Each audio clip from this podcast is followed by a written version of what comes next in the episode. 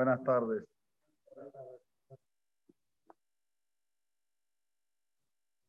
Hay una historia increíble de los Jaime Kadosh. Él tiene varias historias, pero hay una que es una de las historias más increíbles de los Jaime Kadosh. El Orahaim era Rabbi Haim Ben Atar, hizo el Pirus Orahaim sobre la Feraciot. Era un hombre muy, muy santo, pero demasiado. Es conocido el Maasé de con los leones, pero es Maasé superior. Se cuenta que él una vez estaba yendo con un barco, un navío, bastante gente en el navío. En alta mar, el navío tiene una perforación, empieza a entrar agua, no sobrevivió nadie. El único que sobrevivió fue el Orahaim Akados. Se aferró a una madera, sabía cómo ir contra las ondas, sabía cómo tuvo bastante tiempo en alta mar hasta que Bobanam se apiadó de él y llegó a la orilla. Solo que cuando llegó a la orilla ya no tenía más fuerzas, estaba casi sediento, hambriento, cansado, todo el día luchando contra las ondas. No tenía un físico, digamos, mío de ama. A duras penas llegó hasta la orilla, estaba por ya desmayarse. Solo que él ve que se está poniendo el sol. Se pone el sol, lugar desértico. ¿Qué hay? Hay fieras, hay animales feroces. Buscó un árbol, trató de treparse, a duras penas consiguió y se quedó toda la noche durmiendo como de pie en el árbol. Así pasó toda la noche, al otro día se levantó, enseguida empezó a ver para dónde ir. Ve que a lo, a lo lejos hay una casa que sale como humo, sale humo de esa casa y dice, wow, sale humo de una casa, quiere decir que hay gente. Fue rumbo a ese lugar, llega a ese lugar, ve que hay como una cerca en esa casa, pero la cerca estaba abierta. Ella estaba casi semi muerto, abre la cerca, va hasta la casa y ve que la casa tiene la puerta abierta. Abre la puerta y ve que hay comida. Hay comida, hay para beber. Azid casi se desmaya solo de ver eso. No pensó dos veces. Comió. Había huevos, había agua. Cubas nefes. Estaba por morir. Y se iba a esperar hasta que vengan los dueños, hasta que tenga que pedir permiso. No iba a aguantar. Y así después que comió y se sació y ya estaba un poquito con más fuerzas, agarró a modorra. Uno que después que come, ¿qué pasa? Agarra el sueño. Entra un poquito, ve unas camas increíbles, todas preparadas para dormir. Dice, esto Borobalá me lo mandó, ese de Hashem. Pum, se tira en la cama. Esa casa no era ni más ni menos la casa de los asaltantes, de los piratas, de los ladrones, que de mañanita se iban a cazar a sus, digamos, sus preses, ¿cómo se dice? Las, sus víctimas, sus víctimas, y cómo terminaban, mataban a la persona, le sacaban los dientes de oro si tenía, pero nadie quedaba vivo. De la mano de esa gente, nadie quedaba vivo. Pasó el tiempo y los Shodedim, los asaltantes, vuelven hasta su casa. Llegan a casa, oh, está abierto el, cerco. ¿Quién se atrevió a entrar a nuestra casa. Llegan a la casa, la puerta abierta. Ven la mesa, Bon, se comió la comida. ¿Quién es este que tuvo coraje de hacer tamañas cosas con nosotros? Entran a la pieza y lo ven ahí a la baja de Matados, durmiendo como un ángel. Se pusieron a discutir entre los ladrones si lo matan directamente o van a esperar que se levante para ver qué, le pasó a este hombre que tuvo la osadía y coraje de hacer todo lo que hizo. Tenían esa curiosidad, a ver qué pasó, cómo tuvo. Empezaron a discutir entre ellos, dejar, vamos a esperar que se levante. Se quedaron alrededor de Rahem todos sentaditos hasta que los eh, eh, eh, se levanta, abre los ojos. Shalom Alejem, le dice Rahem. Shalom. ¿Quién sos? No, ustedes no saben, estaba en un barco, el barco se hundió, yo lo único que salvé, se miraban entre ellos, y este que está contando, el cuento de la buena pipa. ¿Cómo se salvó? Se salvó? ¿Vos sabés dónde estás? Vos estás aquí en la casa de los asaltantes, number one, todo el pueblo que hay alrededor. Él vio que estaba con gente muy cruel, pero escúchenme, no, lo que pasa es que yo, no hay. vamos ahora a hacer una, un, ¿cómo se dice? Una cifá, una reunión. ¿Por dónde te matamos? Si te matamos por la yugular, te cortamos en pedacitos, pero olvídate, aquí vos vivo no vas a salir. Escúchenme, tengo familia, me están esperando. Empezá a decir y que ya está. Todo esto uno de los Rasea Knufia, gran varios, uno de los jefes, lo ve bien y ve que era ni más ni menos el rabino de su ciudad. Era Yehudi. Dijo, un momentito, yo quiero llevar a este hombre a un costado. Lo llevó a un costado dice, ¿no se acuerda de mí? ¿No? Que tengo un alumno eh, asaltante, un alumno asesino. Dice la Jaime Cados. No, yo de la familia tal y tal, de donde usted, de los pagos de donde usted da seguro, donde usted, vos sos de la familia tal y tal, ¿y qué haces aquí? Sí, usted sabe, yo me peleé con mi papá y me fui del deji el deji, ¿cómo se dice? De mal en peor. Y bueno, ya llegué a, estar aquí con los asaltantes y de tan bueno que estoy como asaltante y matador de personas que me pusieron como jefe. Ah, ¿eh? Maté mucha gente, sí, sí, sí, mucha gente ¿Usted quiere estar vivo, Ral? Dice, obvio que sí. Yo lo voy a dejar vivo con una condición. Que me diga el ticún que tengo que hacer para yo salir de mi situación. Vos mataste un montón de gente, sos un asesino, hiciste sufrir a tu papá, te metiste en estas cosas tan graves. No la veo.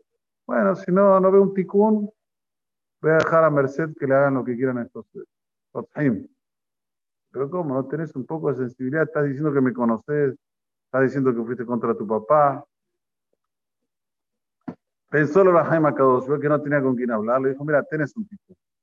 ¿Sabes cuál es tu ticún? ¿Qué?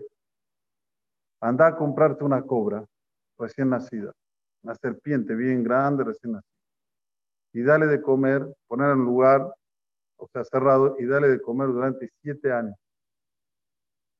Y después que le da de comer siete años, la dejas en libertad. Le dice el ladrón, pero me va a matar.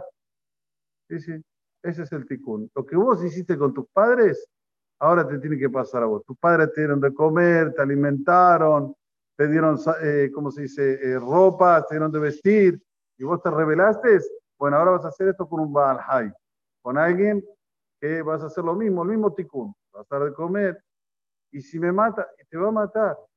Pero por lo menos vas a tener, hola mamá, vas a tener mundo venidero. Este es mi tikkun, ese es tu tikkun. Se entiende que tenés que dejar ahora mismo este lugar, tenés que hacer Teshuvah Shelema, tenés que volver en Teshuvah, tenés que ir a estudiar, tenés que estudiar Torah, para que puedas recibir tu alma el mazón, el alimento para el mundo venidero. Si usted me garantiza que este es mi ticún, yo lo dejo en libertad. Te garantizo este es tu ticún. Y así fue. Le habló directamente a todos los asaltantes, señores, a nadie toca a este hombre, este hombre lo voy a llevar yo con mis propias manos a un lugar, le voy a hacer su, eh, su merecido, déjenmelo conmigo, ustedes saben cómo yo mato gente, todos tenían confianza en él y también un hombre que tenía, como se dice, poder, lo dejaron a Jaime con él, ese día se lo llevó hasta su lugar, hasta su ciudad. Se entiende que hizo Teshuvah, se puso a criar una, una cobra, y así fue como la cobra, un año, dos años, tres años, cuatro años, cinco años, seis años, siete años, y cuando la dejan libertad, la cobra lo mata. Y viene esta persona en Halom al después de morir, y le dice, ya no has que que por te dé la paz a ti como vos me diste la paz a mí, ya que estoy ahora en el mundo venidero y puedo susfructuar de la divinidad. Fue recibida mi tesoro. Este es uno de los más, más impresionantes de los Makadosh. Primero por todas las viajas pratit, como Olam lo llevó desde el navío hasta salvarse la vida, justo una persona que estaba en su ciudad, que era uno de los jefes de la mafia, todo lo que acabamos de contar. ¿Por qué lo estoy contando ahora? En la vida nosotros tenemos muchas historias. A veces le colocamos atención, a veces no le colocamos atención. Como dije, esta es una historia impresionante, pero se ve la asgahá pratit, se ve la supervisión específica divina de Akadosh Baruch. Nosotros estamos ahora en Perashat Vaigash. En Perashat Vaigash uno siente la supervisión divina de una forma específica con los Sebatim. Y uno piensa, bueno, eso fue, esta historia. No, eso es presente. Cada uno con su historia. Solo tenés que abrir tu libro y escribir tu historia. A ver, ¿cuántas veces vos viste la mano divina de una forma específica? Que vos tenías un pensamiento y Borolam te llevó a otro y te llevó a una persona que esta persona te iba a llevar a un negocio que no iba a proceder y de repente viste a otra persona sin querer y te llevó al negocio que sí era propicio. Asgajá para ti todos tenemos. Algunos más, algunos menos. Pero sí tenemos que llevar el mensaje de la Perashá, del Maaseu Lorahai Makados, que hay un Boreolam, que hay Olam Abba, que hay mundo venidero, que el objetivo es transformar las cosas. El objetivo es hacer que las cosas que son materiales se hagan espirituales. Ustedes saben que el Maguen David, ¿cómo es el Maguen David? Tiene una línea recta y dos líneas que vienen para abajo. ¿Cómo se dice eso en español? Un triángulo. Muy bien. Pero el triángulo está para abajo y el triángulo está para arriba. ¿Qué quiere decirnos eso? Algo nos quiere decir, no es así un simple dibujito. Quiere decir lo siguiente, el triángulo que está para arriba es la parte material y el triángulo que está para abajo es la parte espiritual. Nuestro acto en este mundo, nuestro accionar es juntar las dos. La parte material elevarla y la parte espiritual traerla.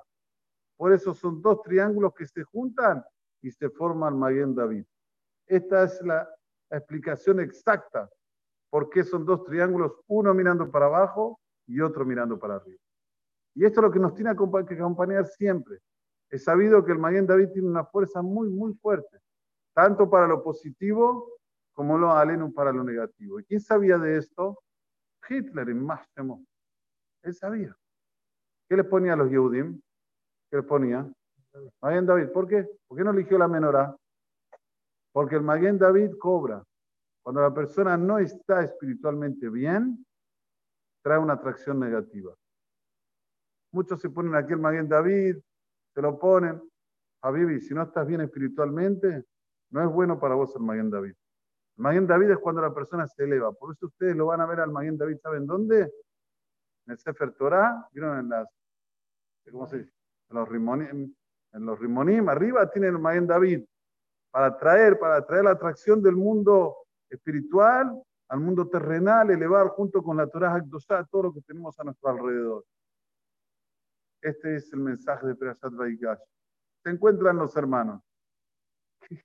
¿Qué nos dice la Torah en el encuentro? Nos dice todo el tiempo Musar.